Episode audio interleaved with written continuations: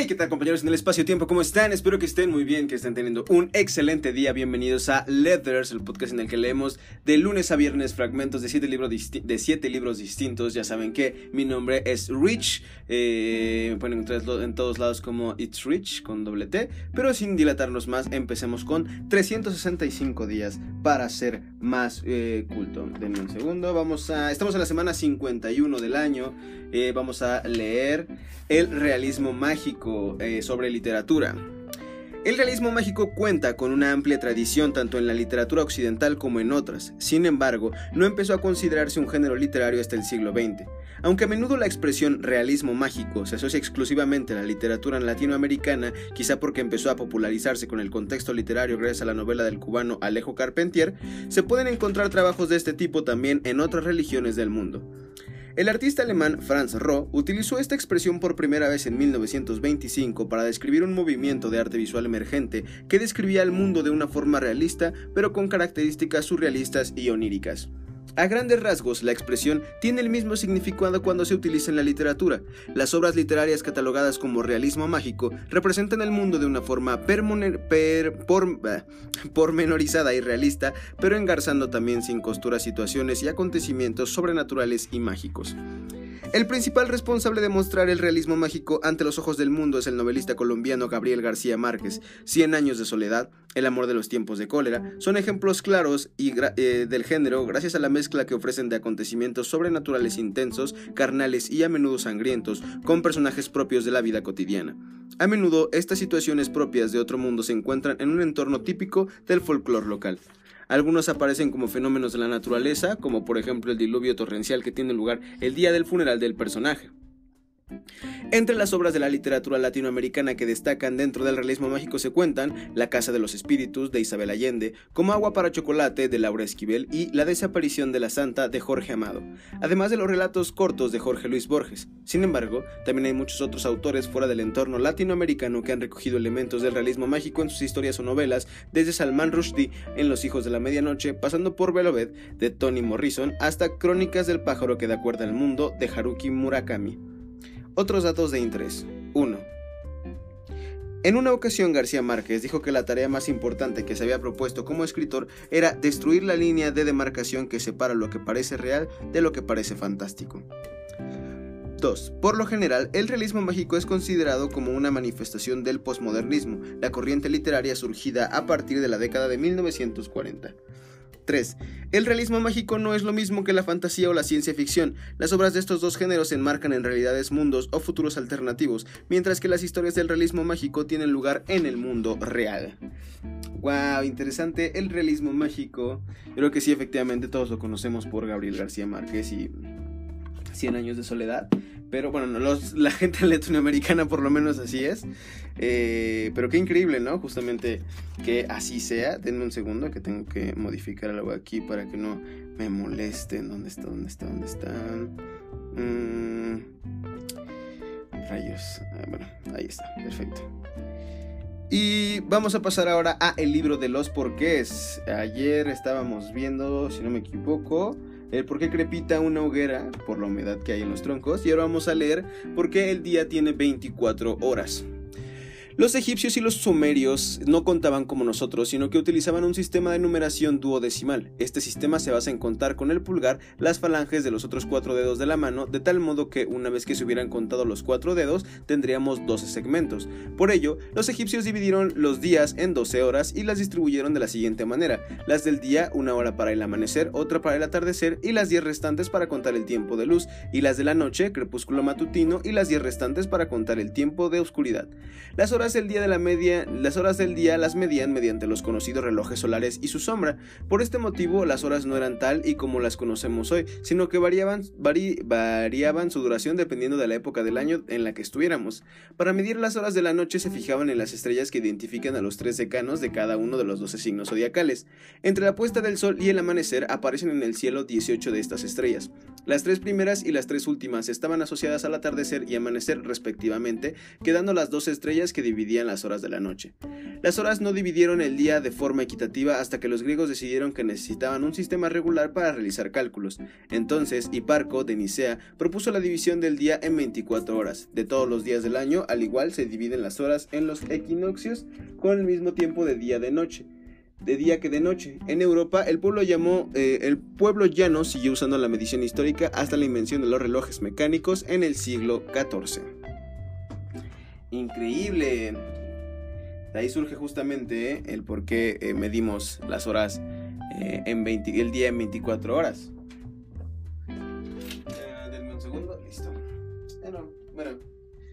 Sí, quería otro segundo, pero olvídenlo, ya encontré lo que necesitaba y es que, como siempre en este programa, se me olvida el bolígrafo con el cual marco el qué día del, del este, el día que leí justamente las secciones de los libros, 8304, perfecto.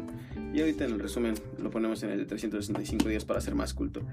Ahora pasemos a eh, Humano demasiado humano de Friedrich Nietzsche. De Nietzsche ya voy a, ser, ya voy a decir. 300, resulta que este era 303 y no 302, rayos. Ok. El cristiano común. Si el cristianismo tuviera razón con sus frases del Dios vengador, del estado general del pecado, de aquella elección de la gracia y del peligro de una condenación eterna, sería signo de debilidad del espíritu y de falta de carácter no hacerse apóstol, sacerdote o misionero y trabajar con temor e inquietud en favor de la propia salvación. Sería un contrasentido perder de vista la ventaja eterna por la comodidad de un tiempo.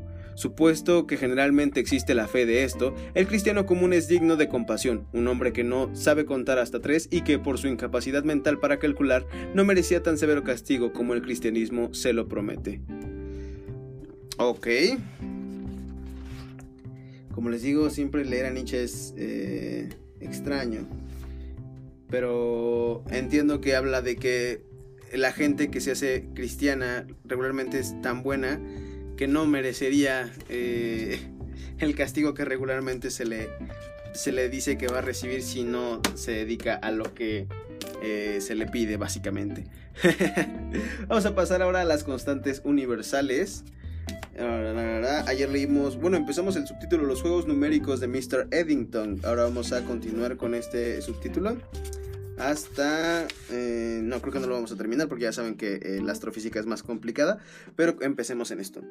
Lo que interesa destacar ahora son los intrincados razonamientos de Eddington, sino no son eh, los intrincados razonamientos de Eddington, sino un par de sus observaciones sobre la presencia de grandes números. Se le ocurrió comparar las intensidades de las fuerzas eléctrica y gravitatoria que existen entre un electrón y un protón. Como ambas fuerzas son inversamente proporcionales al cuadrado de la distancia, esta relación hace intervenir solamente las constantes fundamentales g, e a la 2, e al cuadrado y m sobre p, y el valor de m sobre e. El valor que se obtiene es un número puro sin dimensiones del orden de 10 a la 40. Por otro lado, quiso calcular el número de protones presente en el universo. Con sus típicos razonamientos, dedujo de su teoría que este número es igual a 136 por 2 a la 16 a la 16 y lo calculó a mano con sus 80 cifras.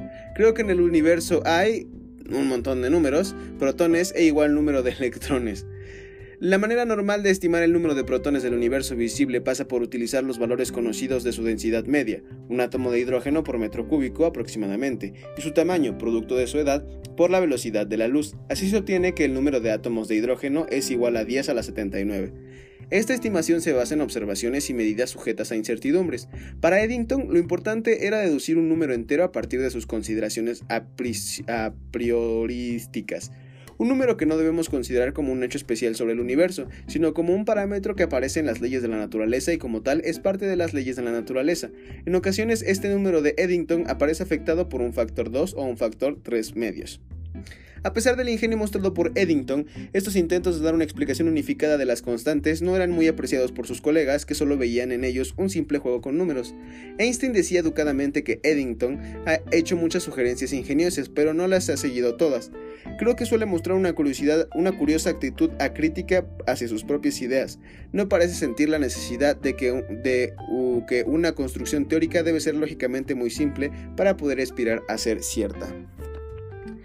Ok, seguimos viendo cómo Eddington justamente había intentado aportar algo a la teoría del todo, este, a través de sus consideraciones y como lo importante pues para él era obtener un número eh, para ir comprendiendo un poco mejor este, los parámetros de las fuerzas de la naturaleza. Aquí hay una frase que dice, solíamos pensar que si sabíamos uno, conocíamos dos, solo porque uno y uno es dos. Estamos descubriendo que tenemos que aprender mucho acerca del significado de Y. Arthur Eddington. Los astrofísicos eh, tienen sus propios, ¿cómo se llama? Sus propios razonamientos eh, lógicos, que son complejos, porque utilizan fórmulas en general y así. Entonces, alguien ayúdeme por favor. Espero que este podcast en algún punto llegue a astrofísicos y me puedan decir, ah, ese quiere decir que tal y tal y tal y puedan comentar y así. Por favor, compártanlo. Vamos a pasar ahora a Entrena tu mente de Mark Freeman. Estamos en el este capítulo Apégate a tus valores y vamos a leer el subtítulo ¿Qué es importante para ti? En los capítulos anteriores revisamos habilidades como la atención plena y conceptos como el hecho de que no eres una roca para ayudarte a aceptar las experiencias internas. Cuando practicas la aceptación, actuar alineado con tus valores es el movimiento que completa un ejercicio saludable. Elegirás actuar de acuerdo con tus valores en vez de seguir enfrentando, revisando y controlando compulsiones. Esa es la práctica de ser tú. Al principio lo que me hizo pensar que tal vez batallaba con mi salud mental fue notar que ya no podía hacer las cosas que más me importaban. Había un espacio entre la persona que sabía que era y la persona que representaba.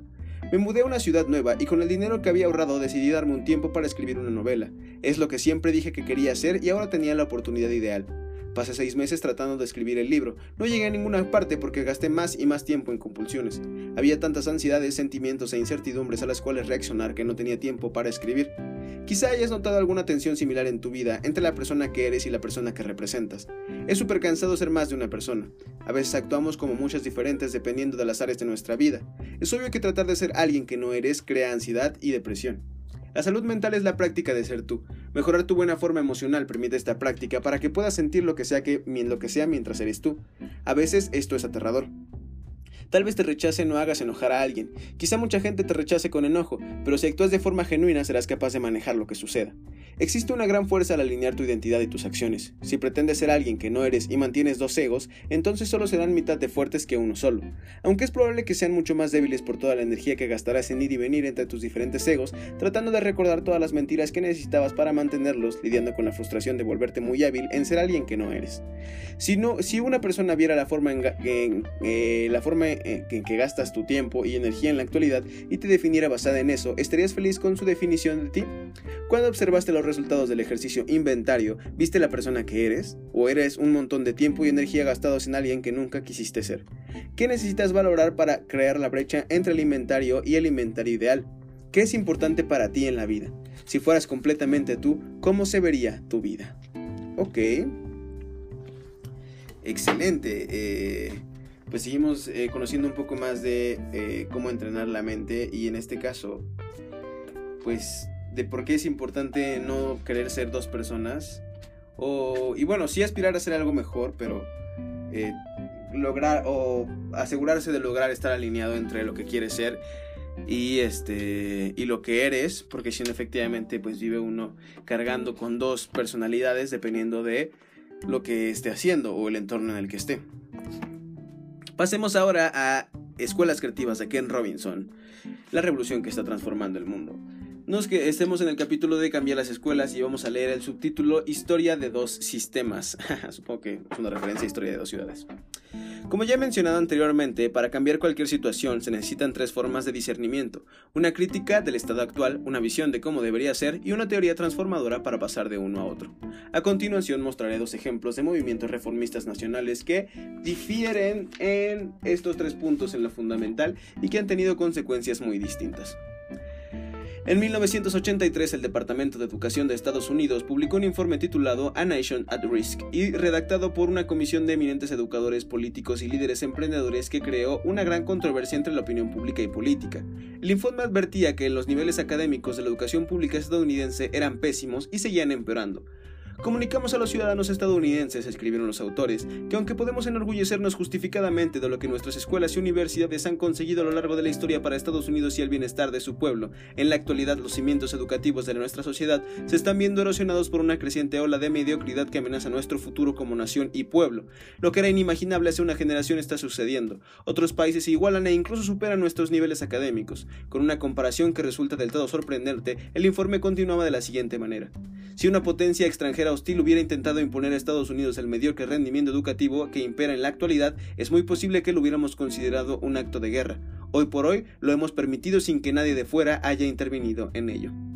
La reacción ante este informe fue impresionante. El presidente Reagan declaró, esta sensibilización pública que espero, se, que se convierta en una intervención pública tenía que haberse llevado a cabo hace ya tiempo. Este país se cimentó sobre el respeto de las estadounidenses por la educación. Actualmente nuestro desafío es conseguir que resurja ese valor que se le ha dado a la educación y que ha caracterizado la historia de nuestra nación. En los años siguientes se invirtieron centenares de millones de dólares en iniciativas para aumentar el nivel académico de las escuelas estadounidenses. Después de ser elegido, el presidente Clinton recogió el guante de la educación y anunció el eje central de su estrategia reformista, Objetivos para 2000. Se trataba de una iniciativa de ámbito nacional para llegar a un consenso sobre lo que debía enseñarse en las escuelas y en qué disciplinas y a qué edad. Bajo la dirección del secretario de Educación Richard Riley, se puso en marcha un programa para desarrollar unas pautas de ámbito nacional que los estados podrían adoptar según su criterio. Pese a todas sus ambiciones y algunos logros importantes, Objetivos para 2000 perdió fuerza ante la oposición de muchos estados que opinaban que el gobierno federal no era quien para decirles lo que debían de hacer sus escuelas. Vaya, vaya, vaya. Eh, entonces, pues ya desde hace bastante se sabía, por lo menos en Estados Unidos, que los niveles deben de los niveles educativos eh, están empeorando debido a que eh, pues la mediocridad está arrasando en las escuelas por diferentes factores de la sociedad que está evolucionando. Pero pues si ya se vio hace mucho tiempo ya era momento de hacer algo en ese tiempo, ahora es mucho más importante. Pasemos ahora a eh, el Teteto de Platón, el último libro, la este, conversación entre Teodoro y Sócrates y continuemos. Es más, a él le parece algo absurdo, por su pequeñez, que alguien se enorgullezca por una lista de 25 antepasados, aunque asciendan hasta el mismo Heracles, hijo de Anfitrión, ya que el antepasado vigésimo quinto, contando de Anfitrión hacia atrás, sería el que a este le tocara en suerte, igual que podría decirse del quincuagésimo a partir de él. Se ríe de, los que son incapaces de hacer un cálculo de esta naturaleza y no alejan la vanidad de su alma insensata. En todos estos casos, una persona así sirve de mofa al pueblo, unas veces por su apariencia de soberbia y otras veces por el desconocimiento de lo que tiene a sus pies y la perplejidad que en cada ocasión lo envuelve. Eso que estás diciendo, Sócrates, es exactamente lo que ocurre. Pero, querido amigo, cuando consigue elevar a alguien a un plano superior y la persona en cuestión se deja llevar por él, el resultado es muy distinto. Entonces, quedan a un lado las cuestiones relativas a las injusticias que yo cometo contra ti o tú contra mí, y se pasa a examinar la justicia y la injusticia en sí mismas, lo que ambas son y las diferencias que distinguen a la una de la otra, así como ellas mismas de todo lo demás de preguntas acerca de si es feliz el rey que posee riquezas, se pasa a un examen de la realeza y de la felicidad o la desgracia que en general afecta a los hombres, para averiguar qué son ambas y de qué manera lo corresponde a la naturaleza del hombre, poseer la una y huir de la otra. Cuando alguien de mente estrecha, sagaz y leguleyo tiene que dar una explicación de todas estas cuestiones, se invierte en las tornas. Suspendido en las alturas, sufre de vértigo y mira angustiado desde arriba por la falta de costumbre. Su balbuceo y la perplejidad en la que cae no dan que reír a las tracias ni a ninguna otra persona carente de educación, pues ellas no perciben la situación en la que se halla, pero sí a todos los que han sido instruidos en principios contrarios a la esclavitud. Esta es la manera de ser quien tiene uno y otro, Teodoro.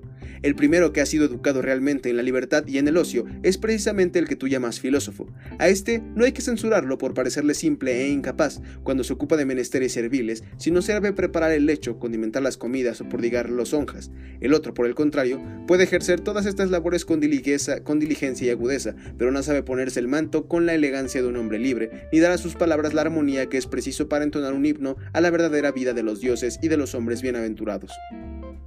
Si pudieras convencer a todos de lo que dices, Sócrates, como me convences a mí, habría más paz y menos males entre los hombres. Sin embargo, Teodoro, los males no pueden desaparecer, pues es necesario que exista siempre algo contrario al bien. Los males no habitan entre los dioses, pero están necesariamente ligados a la naturaleza mortal y a este mundo aquí. Por esa razón, es menester huir de él y hacia allá con la mayor celeridad y la huida consiste en hacerse uno tan semejante a la divinidad como sea posible, semejanza que se alcanza por medio de la inteligencia con la justicia y la piedad. Ahora bien, mi buen amigo, no es muy fácil en efecto convencer a nadie de que no es por lo que la mayoría dice que hay que huir del mal y perseguir la virtud por lo que hay que practicar lo uno y lo otro. Ella cree que lo único importante es no tener mala reputación y parecer bueno, pero todas estas opiniones a mi entender no son más que un chismorreo de viejas, y hay que decir la verdad. La divinidad no es injusta en, todo, en modo alguno, al contrario, representa el grado más alto de la justicia, de manera que ninguno de nosotros se le asemeja más a quien ha logrado llegar a ser lo más justo posible. En relación con esto, es como hay que valorar la habilidad de un hombre a su insignificancia y falta de virilidad pues la sabiduría y la verdadera virtud no son otra cosa que el conocimiento de la justicia y su desconocimiento es ignorancia y maldad manifiesta. Cualquier otra cosa que pudiera parecer habilidad y sabiduría en el ejercicio de la política es grosería y en las artes vulgaridad. En consecuencia, el hombre que es injusto o impío de palabra o de obra es al, menos, es al que menos puede reconocérsele que tiene habilidad por su falta de escrúpulos. Ellos, en efecto, se vanaglorian de lo que, en realidad, es un reproche y creen oír con ello que no son, como los necios, una mera carga de la tierra, sino hombres como, como hay que ser para estar a salvo en la ciudad. Seguimos en la conversación de si es verdad que para cada hombre es verdad lo que para él cree que es verdad. Este es un argumento de Protágoras, me parece. Y pues en esta ocasión, eh, eh, continuando justamente con lo que hablábamos ayer, Sócrates le menciona a Teodoro que los hombres eh, muchas veces, bueno, ayer mencionamos que miran hacia el cielo y otras cosas y se pierden de lo que hay en sus pies y enfrente. Y el día de hoy continúa con la intención de explicar justamente que, eh, eh, bueno, la diferencia entre ambos hombres y en sus capacidades, en lo que pueden realizar y cómo pueden este, diferir de uno, uno educado como esclavo y otro educado como otro educado libre y en el ocio. Eh, pues sí, las diferencias entre ambos. Le dice Teodoro que si le pudiera explicar eso a todos habría más paz, pero pues efectivamente, como también lo dice Sócrates, hay que, tiene, siempre tiene que haber algo contrario a la bondad. Y bueno chicos, eso es todo por el día de hoy en Leathers. Vamos a hacer el breve resumen. En literatura vimos acerca de realismo mágico. Eh, y como pues sí ha habido realismo mágico en otras partes del mundo a lo largo de la historia. En el libro de los porqués estuvimos analizando eh, porque el día tiene 24 horas, este, gracias a la división que había en el pasado del tiempo, bueno, de, de contar en todo caso, que se llegaba hasta el 12. este, bueno, el número básico era el 12. Eh, después con Nietzsche vimos el, al cristiano común y como pues es merecedor de la bondad y no del castigo que se le amenaza. En las constantes universales continuamos viendo a Mr. Eddington y como Einstein lo veía como alguien que hacía eh, pues buenas afirmaciones pero no necesariamente eh, potenciales para una teoría. Después en Mark Freeman en Entrena tu mente teníamos que ver qué era lo que era realmente importante para nosotros y cómo conseguir que eso no nos este, y que esas ansiedades no nos separen justamente de lo que es importante.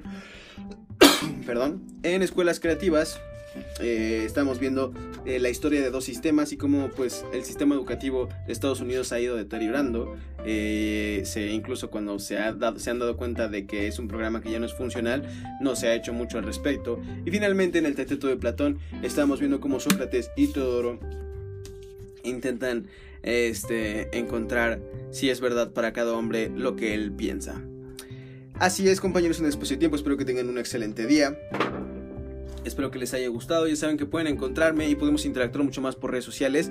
Estoy en todos lados como It's Rich con doble T, eh, I-T-T-S, Rich. Eh, pueden encontrarme en Facebook y ver memes, pueden encontrarme en Twitter y ver noticias y política, pueden encontrarme en Instagram y ver contenido estético y mi vida cotidiana. También en YouTube hago videos este, de cosas que me agradan y tengo una plataforma de desarrollo estudiantil y profesional en donde impartimos el curso University para elegir y diseñar tu futuro profesional basado en las habilidades y oportunidades que te rodean. Eh, si les interesa ya saben que pueden mandarme un DM por mis redes sociales o las redes sociales de University y poco más. Espero que tengan un excelente día, ya saben que mi nombre es Rich y esto es Leathers. Eh, también tengo otro podcast de noticias que se llama Report, por si lo quieren escuchar. Bye.